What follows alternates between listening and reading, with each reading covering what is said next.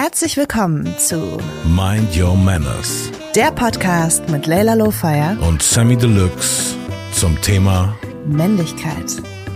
In der heutigen Folge sprechen wir über Strukturen, insbesondere über das Patriarchat. Das Wort haben wir alle schon mal gehört. Was genau bedeutet das eigentlich für Männer? Und ist es wirklich etwas für Männer oder leiden auch Männer darunter? Genau, weil es ja eigentlich beinhaltet, dass äh, dieses System gebaut wurde, um Männer zu begünstigen. Ist es dann merkwürdig zu erfahren, dass Männer eine höhere Sterberate haben, eine höhere Rate an Suchterkrankungen, an Inhaftierung und dementsprechend viele Männer ja auch darunter leiden. Genau. Und warum halten wir dann dieses System überhaupt noch aufrecht, wenn die meisten Menschen darunter leiden? Und wir sprechen auch heute darüber, wie das ist, wenn Männer sich entgegengesetzt der Erwartungen verhalten, sich zum Beispiel in die Kindererziehung und in die Care-Arbeit mit involvieren, den Namen der Ehefrau annehmen und vieles mehr. Sammy? Yes, Leila. Hast du das Gefühl, wir leben in einem Patriarchat? Ich habe das Gefühl, das Wort ist vielen Leuten zu kompliziert. So müssen wir erstmal anfangen. Aber ja, ich habe okay. das Gefühl, wir leben in einer definitiv männlich dominierten Welt. Und äh, in der westlichen Welt, in der wir leben, bricht ganz vieles auf und ganz vieles, was mal eindeutig nicht zur Diskussion stand, steht jetzt zur Diskussion oder wird sogar extrem hinterfragt, wie es gemacht wurde oder auch verurteilt, wie es gemacht wurde. Und in ganz vielen Bereichen der Welt ist es noch viel eindeutiger mhm. ein aktives, von oben herab diktiertes Patriarchat als in unserer Gesellschaft wenn's, wenn du so um alle Facetten geht. So. Aber ja, definitiv leben wir in so einer Welt. Und ich habe gerade durch unser Briefing von unserer fabelhaften Redakteurin gelernt, dass äh, Patriarchat die Regierung des Vaters heißt. Mhm. Also es, der Vater regiert. Mhm. Ja, und das ist natürlich auch irgendwie so ein, so ein Klischee oder so, so ein Bild, was es, glaube ich, in ganz vielen Familienstrukturen weltweit so gibt. So der Vater ist irgendwie so der Boss. Aber dann wiederum, sobald man einmal mhm. hinter den Türen lässt und sieht, wie wirklich die Machtverteilung von Kompetenzen ist, gerade wenn beide Partner reflektiert sind, ist es oft so, dass der Mann irgendwie, nee, nee, nee, sie ist der Chef. Also mhm. ich habe das auch echt viele coole Männer, die richtig heftige Positionen im Leben haben, schon sagen hören. So. Und das sind auch immer die Männer, die ich extrem bewundere oder wo ich dann so dachte, wow, cool, davon kann ich mir eine Scheibe abschneiden. Ich habe noch nie gedacht, irgendein Mann, der irgendwas Negatives, also der sich so über dieses, ja, und da ist meine alte Digga, weißt du, und weißt du, so, also egal, in, wenn sobald es in so einem Tenor kommt, dass es so dieses Profilieren hat, fand ich es immer irgendwie schlimm. Ich fand es auch oft schlimm, wenn Leute sich so komplett unter die Frau stellen, wenn du irgendwann so merkst, hey Bro, wir haben da eine halbe Stunde gechillt, du hast nur über deine Frau geredet, was ist denn los mit dir? weißt du, so was mit deinem Leben?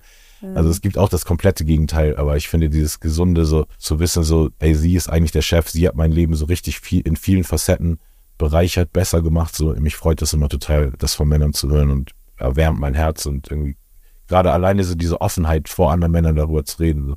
Weil mhm. es war ein Rapper da, den ich neu kennengelernt habe, so der wirklich so in den ersten halben Stunde mir und einem anderen Rapper, der gerade im Studio war, als er dann dazu kam, so einfach erzählt hat, so was ein bisschen sein Background war und auch so viele Tough Times und dann wirklich so, und dann kam sie und also alleine, wenn mhm. du so siehst, so wie sein, sein Lächeln und also seitdem war er ein paar Mal da und jedes Mal ist so dieser Talk mit, jetzt hatte er sie auch einmal dabei, weißt du, also es ist richtig total schön zu sehen, wenn irgendwie auch das, so ein Mann so dazu stehen kann, zu diesem Fakt, dass irgendwie eine Frau extrem heftig sein Leben bereichert hat, strukturiert oder ihn sogar aus irgendeiner, aus einem Low rausgeholt hat.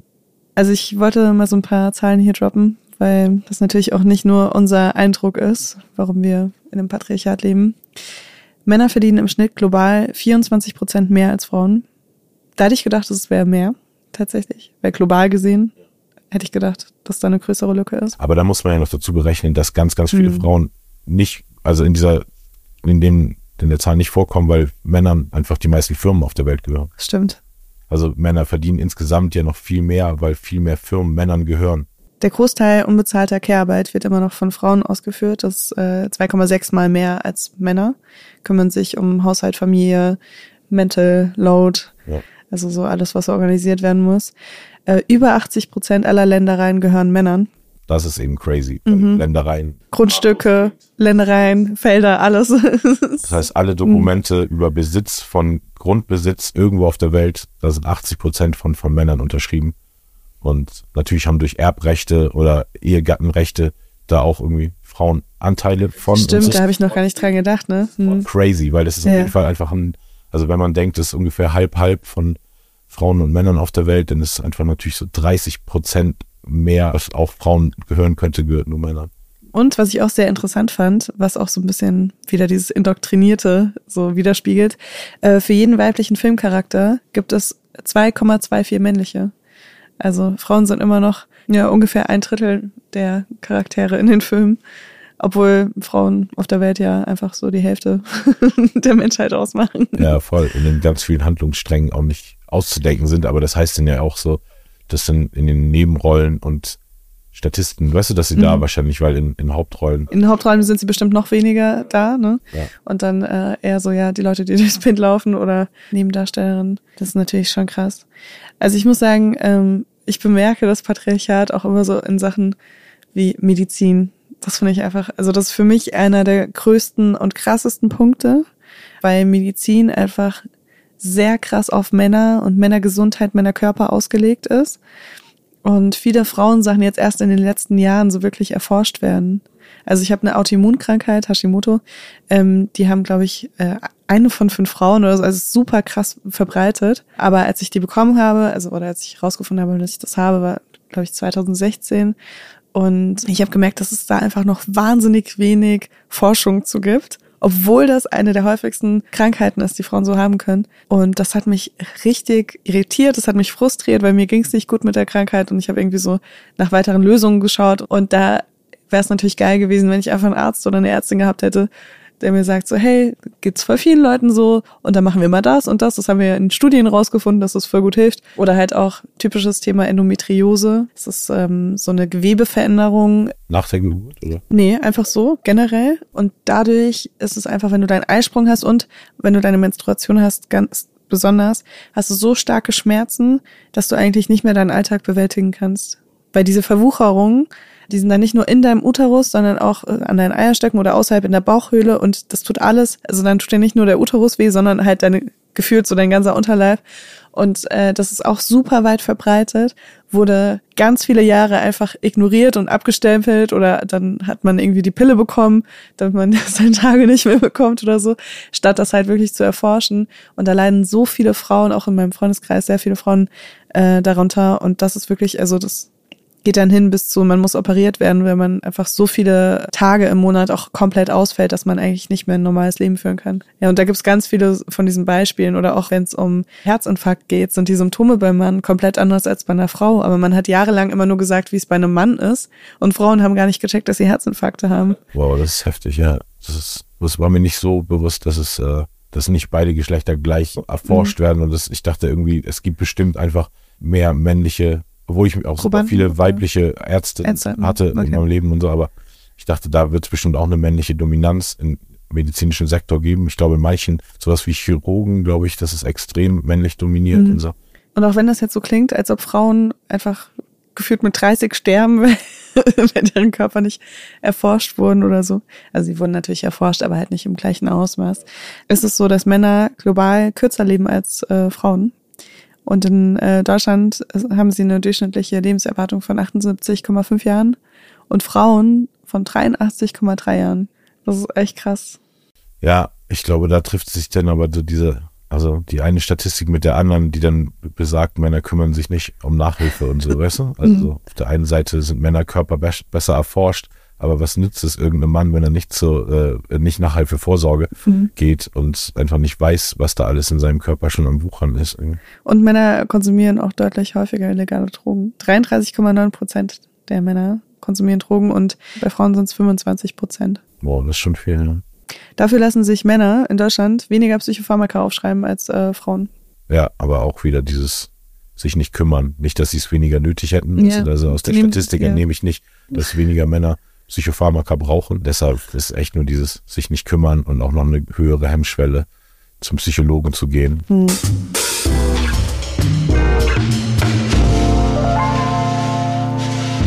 Ähm, hast du einen Bereich, also wenn du so darüber nachdenkst, ähm, wo du denkst, dass das Patriarchat auch dir schadet?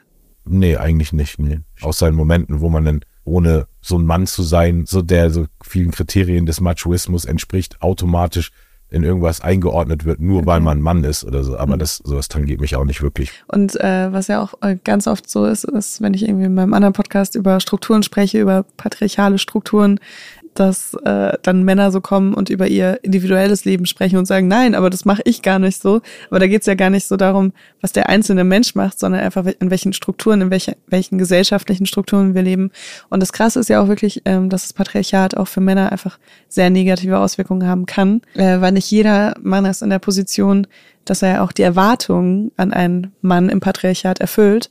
Und ich glaube, je weniger du das erfüllen kannst, willst oder sonst irgendwas, desto weniger Privilegien genießt du auch vom Patriarchat. Total. Dann ist es eigentlich eher wie auch so eine Unterdrückung, die dir Absolut. selber auch schadet. Total. Und da gibt es natürlich auch unter Männern marginalisierte Gruppen, ob das jetzt irgendwie Homosexuelle sind oder schwarze Männer oder ähm, ja, nicht weiße Männer. Ne? Da gibt es ja auch. So viele oder denn das Klischee, neues habe ich dieses Meme gesehen, wo ein Asiate, ein Schwarzer und ein Weißer nebeneinander am Urinbecken stehen so und der Asiate dann wirklich sozusagen den Gag so mitgemacht hat, dass er so den kleinsten Pimmel hat. Weißt okay. also so hm. im Sinne von, der eine guckt immer und ist immer noch beeindruckter oder okay. so und dann ist dann das Klischee, also es muss eben auch krass sein, weißt Asiate ja. aufzuwachsen und dann zu denken, so das ist jetzt das Klischee, mit dem meine Race, also mhm. männliche Asiaten behaftet sind und so. Oder das dann sogar als Typ noch für ein Meme weiter zu spreaden. So. Ich war wirklich so sauer auf diesen Typen. weißt du, im, im Namen aller asiatischen Männer wenn wir auch so über Klischee-Männlichkeit sprechen, dann sprechen wir auch oft über weiße Männlichkeit. Also so ganz automatisch. Also weil diese ganzen Klischees natürlich auch irgendwo so aus so einer so vorgelebt wurde. Aber da sind wir dann auch wieder bei dem Punkt so, wie belastet das Patriarchat Männer, die das vielleicht nicht so erfüllen können oder mitspielen können oder wollen. Und Forschungen aus Irland haben ergeben, viele Männer erleben einen Konflikt zwischen ihrer privaten und ihrer öffentlichen Rolle. Also, dass sie in der Öffentlichkeit sich so krass als äh, Mann darstellen müssen, aus Angst, nicht als Mann wahrgenommen zu werden und respektiert zu werden. Und zu Hause dann mehr vielleicht sie selbst sind oder das eher so ausgleichen noch gerade auch was so Versorger angeht. Ich meine, du, du sagst, du bist gerne auch Provider, Versorger, kümmerst dich gerne auch um andere Leute, aber das geht ja nicht jedem Menschen so. Also ich kenne super viele Männer, die haben, also falls es so ein Gen gibt, die haben das einfach nicht. Und äh, ich natürlich als jemand, der auch gerne Versorger ist, ziehe natürlich auch Leute an, die das vielleicht dann eher weniger sind, weil man braucht ja nicht unbedingt zwei Versorger. Und deswegen kann ich gar nicht so, also aus meiner Perspektive würde ich gar nicht sagen, dass es so was typisch Männliches ist, auch wenn ich natürlich verstehe, woher das kommt. Ne? Also das ganze Patriarchat ist ja auch schon über zwei Millionen Jahre alt und es kommt total aus einem evolutionären Ding heraus, dass wenn Frauen Kinder aufziehen, stillen oder schwanger sind, dass sie einfach weniger körperliche Arbeit auch leisten können. Ähm, nur, dass wir natürlich äh, zwei Millionen Jahre später einfach viele Sachen nicht mehr angewiesen sind, dass die Arbeit, die wir leisten, eher seltener körperlich ist. Also viele können im Homeoffice arbeiten und sowas. Ne? Also es muss, müssen jetzt nicht nur Menschen wirklich körperlich schuften. Deswegen fallen da natürlich viele Sachen weg, aber es hat sich irgendwie so gehalten. Das finde ich irgendwie auch krass. Und äh, früher gab es wahrscheinlich auch schon, in der Steinzeit gab es bestimmt auch schon Typen, die gesagt haben, ey, irgendwie würde ich viel, viel lieber zu Hause bleiben, ein bisschen meine kochen. Frau ist viel tougher, die kann viel krasser total. mit dem Bär wresteln als ich, ne? aber ich kann super stricken. Ja, und ich frage mich auch wieder, also es wäre geil, jetzt so einen O-Ton von einem Steinzeitmenschen zu haben. Nein. Nee, aber ich frage mich dann auch manchmal, wie war das dann damals? Sind die dann einfach, sind die Männer dann einfach gestorben, weil sie irgendwie, sie konnten den Bären nicht umbringen und sind dann verhungert oder wurden vom Bären gefressen oder so, statt dass sie gesagt haben, okay, keine Ahnung, in Lautsprache, so, ich möchte jetzt gerne zu Hause bleiben, bitte geh du den Bären töten.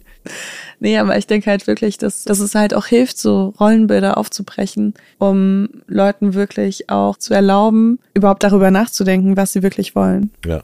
Und dass sie eben nicht so aufwachsen müssen mit, also Mädchen spielen mit Puppen, weil sie sich später dann um die Kinder kümmern und Jungs spielen mit dem Traktor oder so, weil sie dann später ein Haus bauen. Das ist ja einfach inzwischen nicht mehr so sinnvoll. Nee, ich glaube auch, da muss man irgendwie. Also was, das gibt immer diese Regel, das interessiert Frauen prozentual mehr und das interessiert Männer prozentual mehr. Und dem würde ich in vielen Ergebnissen, Umfragen oder Statistiken auch zustimmen, so dass es meinem Erfahrungswert widerspricht. Aber es gibt eben immer die Ausnahme der Regel und die inspiriert natürlich auch wieder Generation für Generation ganz viel mehr. Alleine in dem Musiksektor, wie viele junge Künstlerinnen ich in den letzten fünf bis zehn Jahren entweder Kontakt hatte oder eben einfach nur gesehen haben, was die machen, die so super empowered sind, die eben komplett jetzt einfach nur, weil mittlerweile ein Computer ein Studio ist und nicht mehr du einen riesen Raum brauchst, was irgendwie mit tausend Geräten bestückt ist und von einem Mann verwaltet wird. So. Du musst nicht mehr so diese, diese Zwischeninstanzen durchgehen, um eine Musikkünstlerin zu werden heutzutage. Und alleine dadurch sehe ich so, wie ganz anders sich Female Artists entwickeln und auch ihre, ja, ihre Art von Texten oder sich auszudrücken dadurch auch viel mehr ihre Sichtweise ist, weil mhm. früher wirklich alles immer durch den Male Songwriter, den Male Producer, den Male Studiobesitzer, weil es auch viel mehr von diesen Künstlerinnen gibt, die, ne, dass der da wieder junge Girls zu inspirieren und der das Einstiegslevel ein bisschen niedriger ist. Total. Und ich glaube, man vergisst auch, also das ist ja noch nicht mal so lange her, dass das alles einfach absolut männliche Branchen waren wo du wirklich nur weiterkommen konntest als Frau, wenn du überall mitgespielt hast, auch wenn du ähm, so bequem wie möglich warst, sage ich mal. Ne? Oder du hattest von Anfang an so viel Macht, dass du das Glück hattest, dadurch, dass du irgendwie keine Ahnung, sofort eine Reichweite generiert hast oder sowas, ne, dass du dann so ein Druckmittel hattest, wo, wo, du auch mal so deinen eigenen Willen durchsetzen konntest. Aber ich kann mir das sehr gut vorstellen, dass jahrelang einfach da Frauen wirklich alles mitmachen mussten. Und ich meine, diese ganze MeToo-Debatte und so, die kommt ja auch nicht von irgendwo her. Das ist ja nicht. Nicht so dieses Entry-Level einfach. So, ja. Du kommst, du schaffst es gar nicht, irgendwie diesen Job zu kriegen, ohne einmal über meine Casting-Couch zu schlittern. Das war wirklich so eine Denkweise, die voll viele Männer über Generationen hatten. Ja, oder wenn man das ein bisschen frauenfreundlicher äh, formuliert, dass da eben Leute sind, die ihre Macht ausnutzen. Und wenn du denen Nein sagst, dann bist du so, sowieso nach der ersten Woche schon raus. Ich glaube auch wirklich, dass da, also und die, also beim Musikding wird es das auch geben, dann wird es noch viel mehr geben bei Schauspiel und noch viel mehr bei Modeling, glaube ich. Also von Models habe ich es am öftesten gehört oder am meisten in, in dieser Welt gehört, wirklich so von. Ja, da sind die Möglichkeiten auch nochmal ganz anders, finde ich, weil du als Model ja auch super viele Testshoots machst und äh, da sind halt oft auch nicht so viele Leute am Set und äh, nicht so viele Leute, die irgendwas mitkriegen oder sonst irgendwas und da passieren dann, glaube ich, noch mehr so übergriffige Sachen als äh, an Filmsets, wo irgendwie 30 Leute um dich rumstehen. Aber gut, ich kann jetzt auch nur von mir sprechen. Also ich hatte bei Fotoshootings auf jeden Fall mehr Probleme als bei Filmdrehs. Aber es ist mega geil, dass es jetzt immer mehr selbstverständlich wird, dass sowas nicht selbstverständlich ist.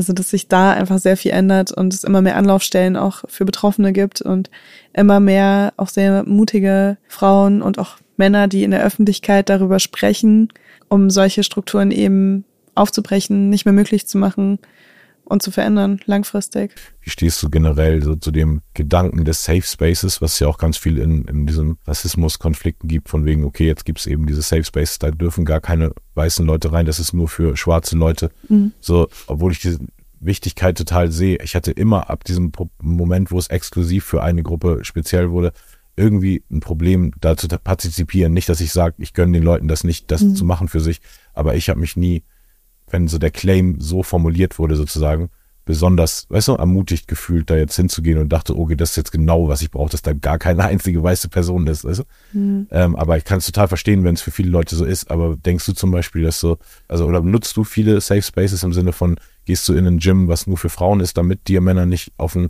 Arsch gucken beim Trainieren, oder gehst du doch lieber ins Männergym aus irgendwelchen Gründen? Also ich gehe in so gemischte Gyms, aber da gibt es ganz oft so einen Raum, der nur für Frauen ist.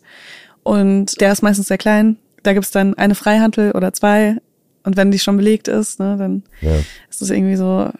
Und ich finde es auch vom Prinzip her, also ich lebe immer noch so in dieser Utopie, dass wir alle miteinander klarkommen können und dass ein Safe Space eigentlich jeder Space sein sollte. Und jeder Mensch, der nicht safe ist für diesen Space, sollte aus diesem Space verwiesen werden. Das ist mein mein Prinzip so. Und das wenn ich dann in ein reines Frauengym gehen würde, also selbst wenn da alles so ist, was ich brauche zum Trainieren. Und man merkt auch einfach, ich habe schon immer mit Männern trainiert und ich trainiere eher, also ich mache schon Übungen, die für Frauenkörper besonders vorteilhaft sind, so ganz klischeemäßig, aber ich trainiere schon eher auf so eine Art, also ich mache jetzt kein Pilates oder Yoga oder Zumba oder weißt du, was man so klischeemäßig mit Frauensport verbinden würde, deswegen. Und äh, trotzdem würde ich mich, glaube ich, so, wenn, wenn ich so ein Gym finden würde, nur für Frauen, wo es dann ganz viel Freihandeln und ganz viel Gewichte und so weiter geben würde, fand ich es irgendwie trotzdem ein bisschen komisch, weil ich gehe dann dahin und das bedeutet, ich fühle mich nicht sicher, wenn Männer da sind oder so, ne? Also ich habe irgendwie, ich glaube, ich hatte nie diese Spaces und kann das deswegen auch nicht so nachvollziehen in äh, England gab es auch irgendwie so, das war gerade so in der Presse, gab es so ein Event äh, oder so eine Clubnacht nur für Frauen. Aus ganz dramatischen Gründen, weil da wirklich so viele Übergriffe stattgefunden haben. Nicht nur, dass Frauen irgendwie belästigt wurden, sondern dass die wirklich toxicated wurden. Also da wurde denen Sachen in den Drink gemacht äh, und so weiter, mhm. äh, um sie willenlos äh, zu machen. Und daraufhin hat dann eben so eine Frauennacht stattgefunden. Und ich habe mir das so durchgelesen und dachte auch so, finde ich das cool oder finde ich das traurig? Irgendwie, klar, Safe Space, ich fände es wahrscheinlich auch geil, einfach mal mit meinen Mädels so auf eine Party zu gehen, nur zu tanzen und mir keine Gedanken darüber machen zu müssen, dass mich jetzt irgendjemand äh, belästigt oder die ganze Zeit auf meinen Drink aufpassen zu müssen oder sonst irgendwas. Aber wäre es nicht geiler, wenn man diese Safe Spaces nicht brauchen würde? Ja, klar. Das ist nur der Idealfall. Und ich gönne ja auch echt jedem und jeder sein und ihren Safe Space. Nur habe auch gemerkt bei Leuten, die sich viel in ihren Safe Spaces aufhalten, dass es dann irgendwann einfach auch so eine so geschlossene Bubble ist, wo nur Leute mhm. mit den gleichen Problemen immer sich austauschen darüber, wie die anderen, die nicht in der Gruppe sind, sie fühlen lassen. Und irgendwie hat es, glaube ich, auch nicht was durchgehend Gesundes quasi. Voll. Aber ich finde trotzdem, also ich hatte auch mal eine Selbsthilfegruppe tatsächlich äh, in meinen Teenagerjahren, in die ich so eingeladen wurde, nachdem äh, ich auch so einen Übergriff äh, erlebt hatte. Und also weil du das gerade so meintest mit Safe Spaces und dass man immer über die gleichen Probleme spricht und so. Mir hat das wahnsinnig viel geholfen, in dieser Gruppe da über, über diese sehr akuten Probleme dann in dem Moment zu sprechen. Also so sehr, dass ich eigentlich das nicht in so einem großen Ausmaß bräuchte. Ne? Also ich muss genau, jetzt nicht Frage, mit, ob es mit 100 ist eine Heilungsphase Menschen, oder ja. es ist der Rückzugsort, den du dann für immer Ja. für dich nimmst und sagst einfach, okay, ich komme einfach jetzt, weiß ich, hatte so viele Sachen schon mit weißen Leuten, die mich Mhm. wirklich abgefuckt haben, aber meine Mutter ist auch weiß, meine Schwester ist auch weiß. Ich konnte das einfach nie so pauschal aburteilen, dass ich dann gesagt habe, ich fühle mich pauschal mit weißen Leuten nicht wohl oder ich glaube, ein Safe ist generell besser, wenn keine weißen Leute drin sind. Das ist nur, was ich Mhm. aus meinen Erfahrungswerten ziehe. Ich glaube, wie gesagt, ich gönne echt jedem und jeder Person ihren Safe Space, aber habe auch dazu, also gemerkt, dass manche Leute einfach zu sehr durch dieses Bubble-Denken radikal werden auch in, also ich habe Ja. gerade bei Frauen witzigerweise, also ich habe echt mit vielen Frauen geredet und dachte so, wow, okay, du suchst überall in jedem menschlichen Wesen einen Feind und sei es dir gegönnt, also wie gesagt, ey, vielleicht sind da Erfahrungswerte, die die ich mich gar nicht identifizieren kann, so weil ich noch nie sexuell belästigt wurde, außer dass mir verdammt viele Frauen schon im Club an den Arsch gegriffen haben, aber weißt du so, das war eher nervig, als dass ich mich degradiert gefühlt habe, so dadurch. Ja, das ist schon, es muss schon ein heftiger Mindstate sein, so. Voll. Und ich kann es auch, auch ein Stück weit nachvollziehen, weil gerade wenn du dich auch beruflich dann mit diesem Thema auseinander oder mit diesen Themen auseinandersetzt, ja, wo du dann irgendwie hörst, okay, wie viele Frauen haben schon mal einen sexuellen Übergriff erlebt oder sonst irgendwelche Sachen, ne? Wenn du dich da mit so viel beschäftigst, den ganzen Tag, ne? Also ich kann es niemandem verübeln, der dann irgendwann sagt, so, irgendwie sind Männer allgemein nicht mehr sicher für mich. Also ich warte darauf, dass irgendwas passiert, weil es ist ein Mann und Männer sind Feinde, so, ne? Das ist ja auch so eine Art Selbstschutz, die sich bei dir entwickelt, weil wenn so oft was passiert, dann versuchst du dich ja davor zu schützen. Also ich hatte ja letztes Jahr irgendwie diesen Übergriff auf der Straße und, und danach war ich echt so, okay, alle Männer sind gerade Feinde für mich, aber äh, alle Männer sind im Moment Feinde und alle Männer sind eine potenzielle Gefahr für mich, so rum, ne? Und das ist, glaube ich, total normal, dass man das irgendwann entwickelt und das können, glaube ich, viele Männer gar nicht nachvollziehen, weil, also ich bin in meinem Leben noch nie einen Tag lang von morgens bis abends durch die Gegend gelaufen oder habe meine Sachen gemacht oder sonst irgendwas, ohne dass ich das Gefühl hatte, ich muss mich schützen. Und ja, das ist einfach crazy. Einfach, und für mich ist die Vorstellung krass, dass meine männlichen Freunde einfach so, so die ziehen sich irgendwie eine Jacke drüber, gehen vor die Tür, machen ihr Ding und es ist einfach so. Ey, Life is good. Das ist das, was die Männer hier wirklich draus ziehen sollten. Ey, als Mann, wir haben einfach. Ey, jeder Mann, der nicht zwei Stunden am Tag irgendwie mindestens spazieren geht, so sorry, aber nutzt dein Privileg, Mann. Das ist wirklich, ich bin sogar schon so, wenn ich laufen gehe, dann zeige ich nie, wo ich laufen gehe auf Instagram und so, damit mich niemand finden kann. Und ich poste sogar äh, meistens erst, wenn ich wieder zu Hause bin, irgendwie so ein Latergram äh, davon, dass ich irgendwie joggen war. Das sind so Sachen, die du den ganzen Tag in deinem Kopf hast, ne? Und was jetzt für mich gar nicht so, ich fühle mich nicht, als ob ich da so, also aktuell so stark traumatisiert handle oder so, sondern es ist einfach ganz normal. Ich überlege, wie kann ich mein Leben sicherer machen? Wie kann ich mich zu einem noch schwierigeren Opfer machen? Und das ist halt krass einfach. Das sind zwei komplett unterschiedliche Lebensrealitäten. Ja. Und es ist jetzt natürlich auch nicht für alle Männer so, ne? Es gibt auch Männer, die einfach, also gerade wenn ich mir anschaue, so irgendwie homosexuelle Männer in Berlin, also da gibt es auch wirklich Viertel, wo ich weiß, dass da, also wo ich auch das schon mitbekommen habe, dass da äh, Männer auf der Straße komplett vermöbelt wurden, ne? Jetzt gibt's ein paar Facts, Facts, Facts, Facts. Männer verdienen im Schnitt global 24 Prozent mehr als Frauen. 59 Prozent der Männer empfinden sich als komplett maskulin. Über 80 Prozent aller Ländereien gehören Männern. Männer leben global kürzer als Frauen. In Deutschland beträgt die Lebenserwartung bei Männern ungefähr 78,5 Jahre, bei Frauen 83,3. Am 10.12. ist der Tag der ungleichen Lebenserwartung. Hier soll Aufmerksamkeit für den Fakt geschaffen werden, dass Männer eine geringere Lebenserwartung haben als Frauen. In Deutschland werden Männern weniger Psychopharmaka verschrieben als Frauen. Häufiger jedoch Mittel mit Wirkung auf körperliche Störungen, zum Beispiel den Stoffwechsel. In unserer Umfrage stimmten 58 Prozent der Befragten der Aussage zu, dass Männlichkeit Männer unter Druck setzt. Ein Großteil unbezahlter Care-Arbeit wird von Frauen ausgeführt. Laut AOK sind das 4 Stunden und 13 Minuten am Tag, bei Männern im Vergleich 2 Stunden und 46 Minuten. Was ich bei dieser Patriarchatssache interessant finde, aus meinem eigenen ähm, Erfahrungswert, ist so, dass ich einmal bei Fischerdübel ähm, in, in, in Süddeutschland, ich hatte mal dieses ein TV-Format zu meinem Album Das, wo ich herkomme, wo ich mit fünf verschiedenen deutschen Jugendlichen zwischen 15 und Anfang 20, die aus total unterschiedlichen sozialen Backgrounds und ne, ähm, Settings waren und also auch aus ganz Deutschland. Und da waren wir so, haben wir so eine Deutschlandreise gemacht, um deutsche Kultur zu erkunden und waren unter, unter anderem dann bei Fischerdübel, was weil so ein, eine der ältesten ähm, Familienbetriebe in Deutschland ist. Die haben eben auf diese ganzen Dübel, die in unseren Wänden in Deutschland sind, da die Patente, ne? Und mhm und sind so eine super, also haben uns so eine Führung über den Campus gegeben und es war wirklich nach allen Checklist-Punkten, die man so für guten Arbeitgeber anwenden würde, so war alles erfüllt irgendwie. So von eigener Kindergartenplatz, eh so ein Mega-Campus da irgendwo im Schwarzwald, weißt also super viel Natur, super viel Space irgendwie für die, für die ganzen, nicht alles so zusammengerampt. Dann hat eine von den jungen Mädels, die da aus unserer Gruppe war, dann gefragt, ja, wie ist denn das hier äh, mit, mit weiblichen Führungspositionen?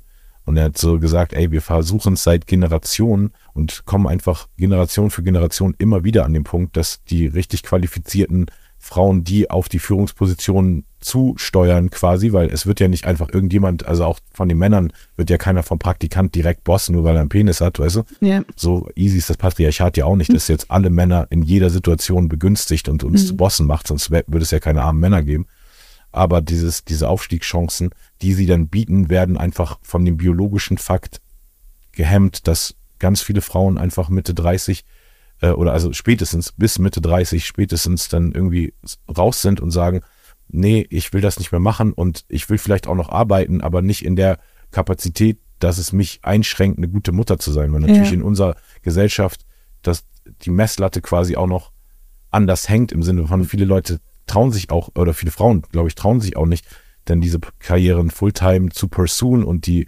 Karriereleiter zu steigen, weil sie dann denken, viele interpretieren von außen rein, dass denen ihre Mutterrolle nicht wichtig genug ist. Was maßt sie sich an, jetzt auch noch Boss werden zu wollen? Sie kann mhm. doch auch Sekretärin bleiben. Also ich glaube, da steckt auch noch super viel Patriarchat und Sexismus Absolut. drin. Und teilweise ist es aber auch, glaube ich, der biologische Fakt, der dann wiederum irgendwie trotzdem zu der Konsequenz führt. Also im Sinne von, wenn du ein System machst. Ich habe es auch von skandinavischen Ländern gehört, also gerade Schweden, glaube ich, hat das super äh, extrem versucht, dass es eine, also extrem versucht, eine Gleichstellung zu schaffen und es einfach nicht hingekriegt, auch aufgrund des biologischen Faktes, dass Frauen einfach die Kinder kriegen und dadurch eine andere Belastung noch in ihrem Alltag haben, die die Männer auf dem Weg ihrer Karriere, ihres Karriereweges nicht haben. Ja, ich glaube, da kommen aber auch echt viele verschiedene Faktoren noch dazu, weil ich merke einfach so, also ich bin ja selbst Mutter und ähm, ich merke das, wie von mir immer komplett andere Sachen erwartet werden als äh, von dem Vater meines Kindes.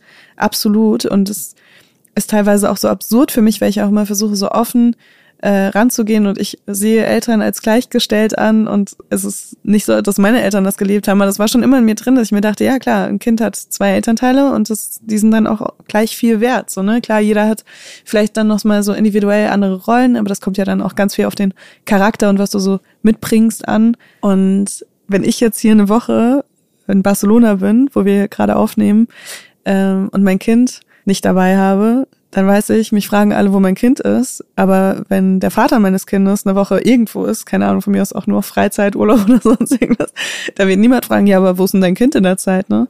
Und äh, das fängt halt bei so Kleinigkeiten schon an und es wird halt immer noch mehr erwartet von der Mutter, dass, es, äh, dass sie der bessere, fürsorglichere Elternteil ist was einfach sehr schwer zu erfüllen ist, wenn du Vollzeit arbeitest oder mehr als Vollzeit. Ich meine, so eine Führungsposition, da musst du ja auch teilweise dann bereit sein, Überstunden zu machen oder sonst irgendwas.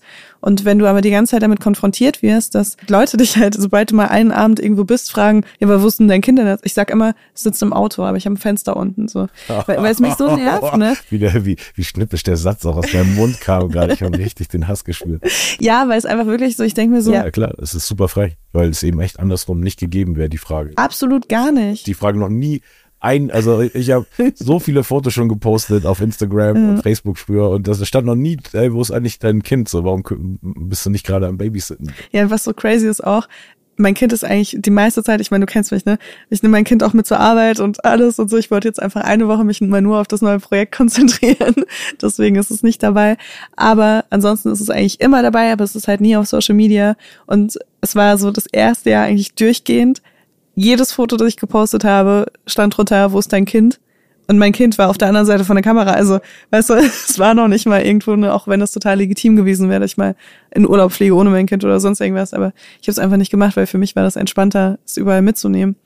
Ähm, und trotzdem wurde ich die ganze Zeit damit konfrontiert. Und da baut sich natürlich dann auch schon so eine Frustration auf irgendwann. Deswegen kommt dann so eine schnippische Antwort nach, nach mehreren Jahren Mutterschaft.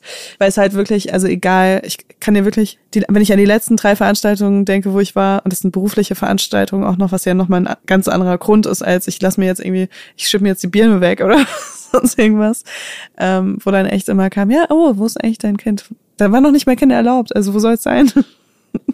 Das muss sich filmisch anfühlen, auf jeden Fall. Ich fand den Satz cool, den hast du gedroppt, als wir in, in so Vorbereitungsgesprächen waren, wo du meintest, mir fiel viel leichter, ich werde das jetzt nicht wörtliche Rede, aber so eine radikale oder harte Feministin zu sein, bevor ich Mutter war. Also dann, dann yeah. ist es so easy einfach zu sagen, ja, wieso? Wir Frauen können doch alles alleine so. Und dann auf Total. einmal in dieser Situation ja. zu sein, also was ich, was ich immer sage, ich sage immer zwei Sachen. Eine Sache ist, es war leicht, eine Feministin zu sein, bevor ich Mutter war. Und dann, dass mich meine Mutterschaft in meinem Feminismus radikalisiert hat. Also wirklich, weil ich da erstmal so richtig hart so strukturelle Unterschiede gespürt habe, die ich vorher so ignorieren konnte, weil wenn irgendwas sich so zu sehr nach äh, Männerdomäne angefühlt hat oder so und ich keine besondere Motivation hatte, mich da durchzukämpfen oder so, dann habe ich irgendwas anderes gemacht und es war irgendwie in Ordnung. Aber so jetzt, wo ich so ähm, schon einfach an so Strukturen viel intensiver gebunden bin, dadurch, dass ich ein Kind habe, das in die Kita geht und ja, einfach so meinen Alltag irgendwie so strukturieren muss auch und immer wieder von anderen Sachen so abhängig bin, merke ich das einfach so viel extremer. Und früher dachte ich wirklich so, ey, Mütter müssen einfach mehr sich dazu entscheiden zu arbeiten und dann haben wir auch weniger das Problem, dass eben Frauen weniger in Führungspositionen sind und so weiter und so weiter. Und jetzt denke ich mir einfach so, ey, jede Mutter, die arbeitet Vollzeit und ein Kind hat, was in einem Alter ist, wo es sehr infektanfällig ist, ne? Es ist einfach nur Respekt, nur Schulterklopfen, weil es ist einfach so in Deutschland immer noch dass wenn es an irgendjemandem hängen bleibt, dass irgendjemand zu Hause bleiben muss, nicht zur Arbeit kann, weil das Kind krank ist, dann ist es in sehr, sehr, sehr vielen Fällen die Mutter. Ich glaube auch inzwischen wirklich daran, dass, also mit den Strukturen, die wir jetzt haben in Deutschland, immer eine Person, ein Elternteil muss immer beruflich zurückstecken, wenn man Kinder bekommt. Weil wenn beide zurückstecken, haben beide das Risiko, dass sie ähm, ihren Job verlieren könnten oder in der Karriere nicht weitermachen können, so wie, wie sie wollen. Und es macht einfach mit so Sachen wie Ehegattensplitting etc. macht das einfach viel mehr Sinn, wenn eine Person sagt, okay, ich nehme jetzt einfach mehr Freiraum, arbeite nur noch Teilzeit und äh, bin dann aber da, wenn unser Kind heute nicht in die Kita kann, weil kein Personal da ist oder die Kita wegen Scharlach geschlossen ist oder sonst irgendwas. Es kommen so viele Sachen einfach dazu. Ich habe wirklich zwischen November und Januar war ich sechs Wochen zu Hause und dachte mir einfach nur so, ich bin so froh, dass ich selbstständig bin. also ich krieg Kinderkrankentage. Als alleinerziehende Mutter sind das 60 im Jahr. Das ist auch nicht wenig, aber zu wenig tatsächlich. Also und äh, also jetzt auch nur wegen Corona wurde es so hochgeschraubt, ne? Sonst sind das viel weniger, sonst sind es, glaube ich, nur 30 oder so. Und also es ist krass auf jeden Fall. Ich, ich finde das krass und das wusste ich alles nicht, bevor ich Mutter war. Und da dachte ich echt noch so, ja, wenn ich mal Mutter bin, dann arbeite ich einfach und dann ist alles cool. Ich bin finanziell unabhängig und mache mich gar nicht abhängig von irgendeinem Mann und keine Ahnung. Wenn ich das mir jetzt so vorstelle, was ich da so gesagt habe, denke ich einfach nur so, oh Gott, das ist einfach so realitätsfern. Ja, also ich kenne echt auch fast nur so Geschichten, wo der Fakt des Elternwerdens einfach für also vor allem für die Frau super auslaugend ist, aber für die Männer dann auch, aber meistens nicht in dieser ersten Instanz im Sinne von, oh, die, ich war die ganze, das ganze Zeit mit dem Kind und das war so anstrengend, sondern eher so gestresst von dem Stress, weißt du, Ja, der total. Frau, also dass sich so die Kette da so einfach weiterzieht. Ja, die Kinder sind nie das Problem eigentlich. Also Genau, also die so- einzige, also mit Konstellation, die ich kenne in meinem Umfeld, ist, ähm, da ist auch so viel Familie da einfach. Weißt Mhm. du? Also so, die sind so beide total ungestresst so. Also nicht, klar sind die manchmal am Tag bestimmt auch gestresst so, aber da ist so viel Familienstruktur drumherum, dass es ja eher wie in so einem traditionellen Setting, wie es früher einfach Mhm. war, weißt du, so in der Nachbarschaft sind schon noch Verwandte und dann bisschen weiter außerhalb sind dann auch noch mehr Verwandte und irgendwie ist eh immer jemand da. Das haben wir uns ja alles so selber durch diesen modernen Lifestyle eingebrockt und diesen alten Familienstrukturen war das zumindest die Entlastung für die ein, für das Elternpaar vielleicht ein bisschen gegebener, wenn einfach so viel, also oder wie es bei mir im Sudan ist, da wohnen ein, einfach so viel Familien immer schon in der gleichen Hut so, oder oder sogar in dem gleichen großen Haus mit einzelnen einzelnen Wohnungen denn drin oder so. Und noch dazu kommt natürlich auch, dass ähm, die Generation unserer Eltern, da haben Frauen schon gearbeitet, aber wenn du dir überlegst, dass Frauen erst ab irgendwie 1970 oder irgendwo in den 70ern ein eigenes Bankkonto eröffnen konnten, ohne die Zustimmung ihres Mannes oder auch äh, irgendwie ja früher eine Erlaubnis ihres Mannes gebraucht haben, um, um überhaupt arbeiten zu gehen, das ist noch alles gar nicht so lange her. Deswegen war damals halt auch immer noch irgendwo so eine Oma, die auch nicht gearbeitet hat. Ne? Meine Mutter ist noch in einem Alter, die auf jeden Fall noch lange vor der Rente steht und äh, eigentlich beruflich gar nicht so die Kapazität hätte, da so eine so eine Vollzeit-Oma zu sein. Ja. Und ich glaube, da geht's jetzt ganz vielen Leuten so. Also es ist irgendwie, da fehlt, da fehlt ganz viel, ne? Und ich glaube, ganz viele Sachen wurden einfach gar nicht mitgedacht. Und ich fänd's einfach so geil, wenn es irgendwie so eine, ja, wenn es eine sehr familienfreundliche Neufassung von so Strukturen geben könnte irgendwann. Aber ich finde, in Deutschland ist es so schwer, weil es ja, es fängt ja schon auch, denn in der Freizeit, also alles, was du mit Kindern in der Freizeit machst, ist ja auch schon so reglementiert in Deutschland. Ne? Also ich hatte irgendwie das Gefühl, so, auch noch gerade in Hamburg, als mein Sohn klein war und noch in Hamburg gewohnt hat, man kann irgendwie fast nichts mit Kindern machen, außer den, also dann gibt's eben so schlechtes Wetter bei uns so viel, deshalb kann man so viel draußen nicht machen. Klar kann man in Parks und so, aber in vielen Etablissements, von Restaurants bis, weißt du, es ist irgendwie auch, Kinder sind immer so der Störfaktor gefühlt. Und Das ist sehr Deshalb fühle ich mich auch so wohl, denn immer in so Ländern wie jetzt hier in Spanien oder wenn ich in Mhm. Italien oder so bin oder egal eigentlich in welchem Land, weißt, du, Total. außerhalb der richtigen so westlichen weißen Welt, so weil das einfach so normal ist, dass Kinder überall sind Mhm. und auch überall laut sind und es ist trotzdem einfach cool, weil das gehört dazu. So. Ja, und ich bin ja auch wirklich jemand, ich nehme mein Kind wirklich überall hin mit und wenn ich überall meine, meine ich das auch so, also auch zu Drehs und Shootings und keine Ahnung, äh, wo man jetzt irgendwie vielleicht dann doch so denken würde, ah, wenn das Kind jetzt aber laut ist und dann muss man irgendwas nochmal drehen oder so, ne?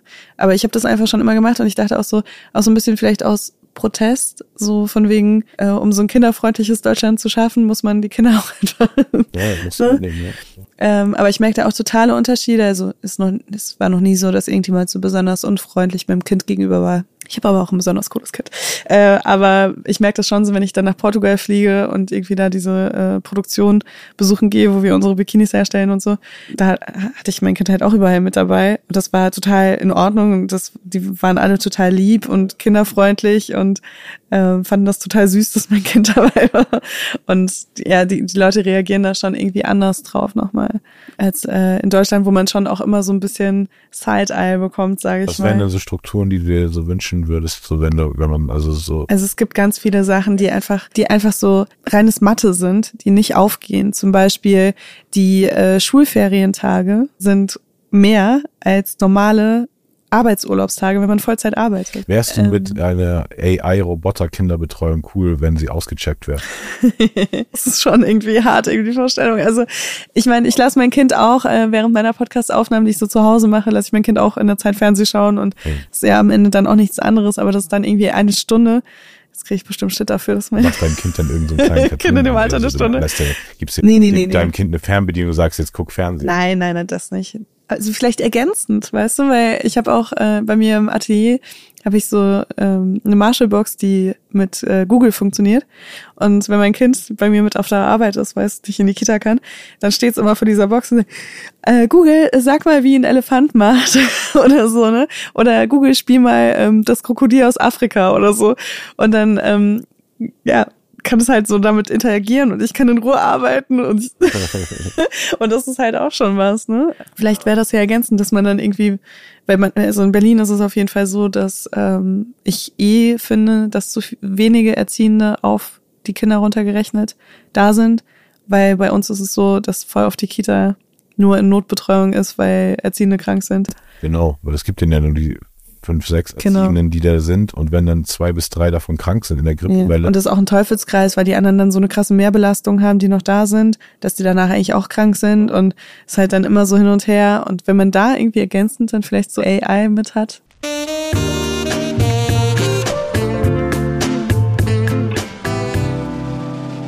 Okay, Leila, dann drop nochmal ein Fun Fact hier für die schöne Folge. Jetzt kommt der Fun Fact. Sammy, ja, Leila. Eine Befragung ergab, die meisten Männer bevorzugen Küsse, die, in Anführungszeichen, feucht und zungeninvolvierend sind. Frauen mochten sie weniger nass, aber auch mit Zunge. okay. Ja, das ist ein sehr Fun Fact. Wow. Da kann ich gar nichts zu sagen, glaube ich. So ein, so ein guter Smooch auf die Backe reicht schon oft. Man muss nicht überall eine Zunge reinstecken. Aber es ist interessant, dass Frauen auch trotzdem, also Zungenküsse gut fanden, aber nicht so feucht. Also so gut, also so ein Zungenkuss kann ja auch nicht trocken sein. Das ist irgendwie eklig. Zunge ist oh, wie so eine wie so eine Kuhzunge oder so. Also, äh. also das ja, das ist ein Fun Fact, aber ich glaube, viel mehr kann man darüber nicht sagen, außer die Leute sollen aufpassen, dass sie sich ihre Zähne morgens putzen, bevor sie andere Leute abknutschen. Wir haben jetzt sehr viel darüber geredet, wie man die Frau und Mutter entlasten könnte in diesem Patriarchat. Denn das war jetzt, glaube ich, ein großer Abschnitt gerade. Vielleicht denken Leute, das ist hier ein Frauenpodcast. Trotzdem geht es ja darum, dass irgendwie dieses, dass viel Kommunikation stattfindet und sich viel ausgetauscht wird über die ganzen Bereiche der Belastung, die uns als, als Mann auch gar nicht klar sind. Ich persönlich zum Beispiel wusste nicht, dass es was postnatale Depressionen sind. Mhm bis meine Ex-Frau das vier, fünf Jahre nachdem alles schon zu spät war und wir getrennt waren, überhaupt erst diagnostiziert bekommen hat und ausgesprochen hat. Also und das ist auf jeden Fall ein langer äh, Weg noch, das, das umzukippen, dieses, dieses ungerechte Machtverhältnis und da mehr Nuance und Gerechtigkeit irgendwie reinzubringen. Total. Ist diese Folge ein ganz kleiner Anstoß für den. Ja, vielleicht wenigstens, wenigstens für so in deinem privaten Umfeld, ne? Also du musst ja nicht sofort irgendwie Gesetze ändern oder, oder Strukturen ändern. Aber es reicht ja schon, wenn du in deinem privaten Kosmos irgendwie guckst, wo ist was gerecht, wo kann ich mir Hilfe suchen, wenn ich Hilfe brauche, wo kann ich anderen Leuten helfen, wenn sie Hilfe brauchen. Also einfach so was Menschliches ist ja schon was Gerechtes. Ja.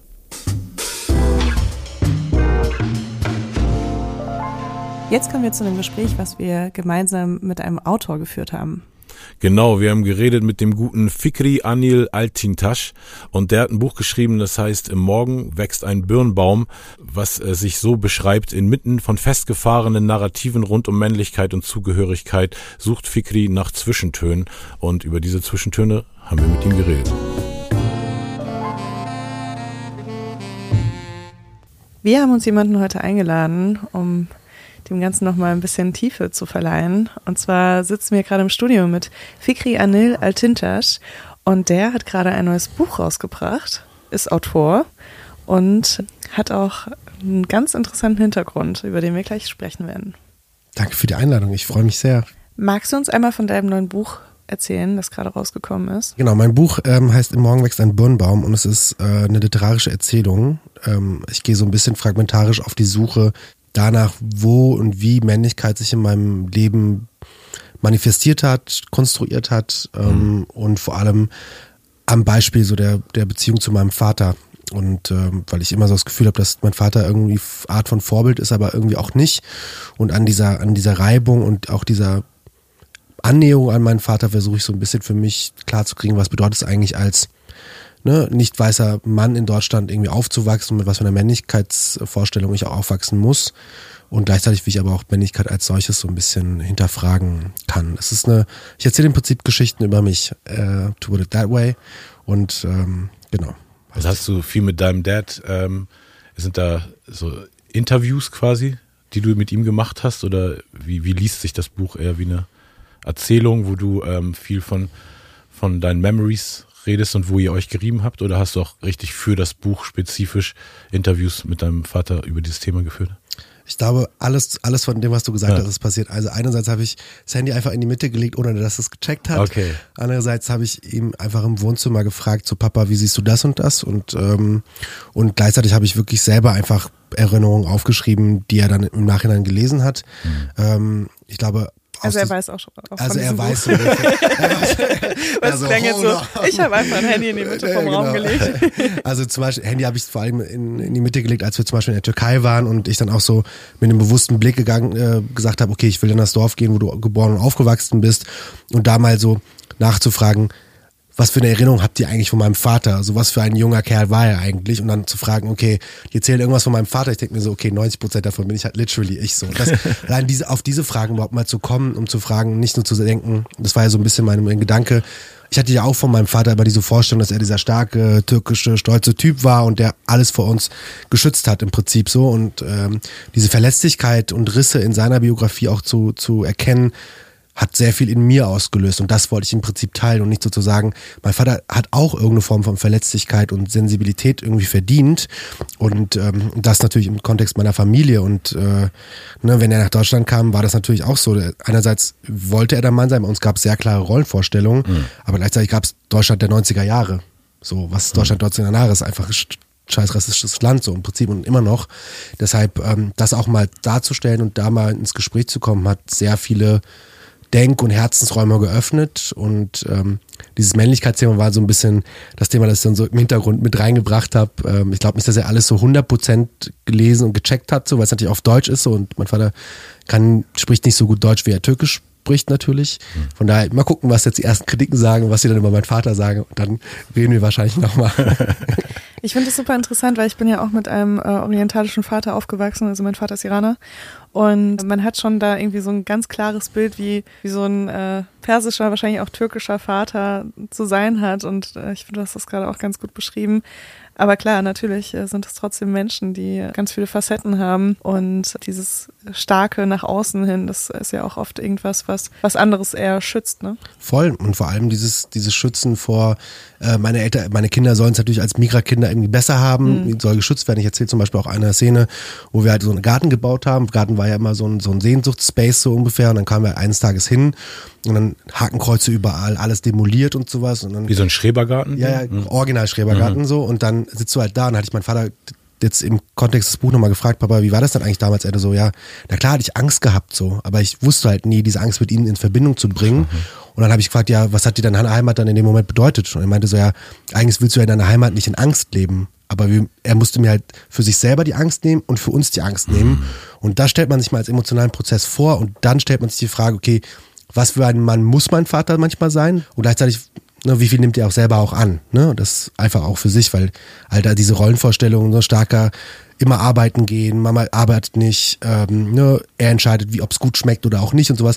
Das sind ja auch keine Sachen, die jetzt so völlig abwegig sind bei allen anderen Familien, wenn ich aufgewachsen bin. Da gibt's auch klare Rollenverteilungen, wer geht arbeiten, ja. wer holt das Auto, all that. Weißt du, und das ist so, das wird immer so ein bisschen nicht gesehen, weil alle Leute denken, es gibt nur klare Rollenverstellungen bei so whatever Migra-Familien. It's not like that. So. Nee, das stimmt.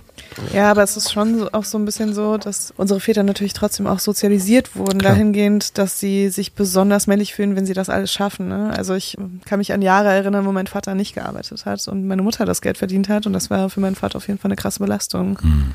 100 Prozent. Und das gab es dann tatsächlich bei uns auch nicht. Aber na klar, weil ne, wenn du halt deinen Kindern dann so ein sehr geiles Leben ermöglichen wollen würdest, dann reicht auch nicht, keine Ahnung, das Geld, was mein Vater verdient, ist ja klar so. Auch mhm. wenn man dann so ein Haus bauen lässt, wo man sich für die nächsten drei Generationen verschuldet, so, ne, das ist ja nicht so Old Money, Old White Money, das man hat, so einfach. Mhm.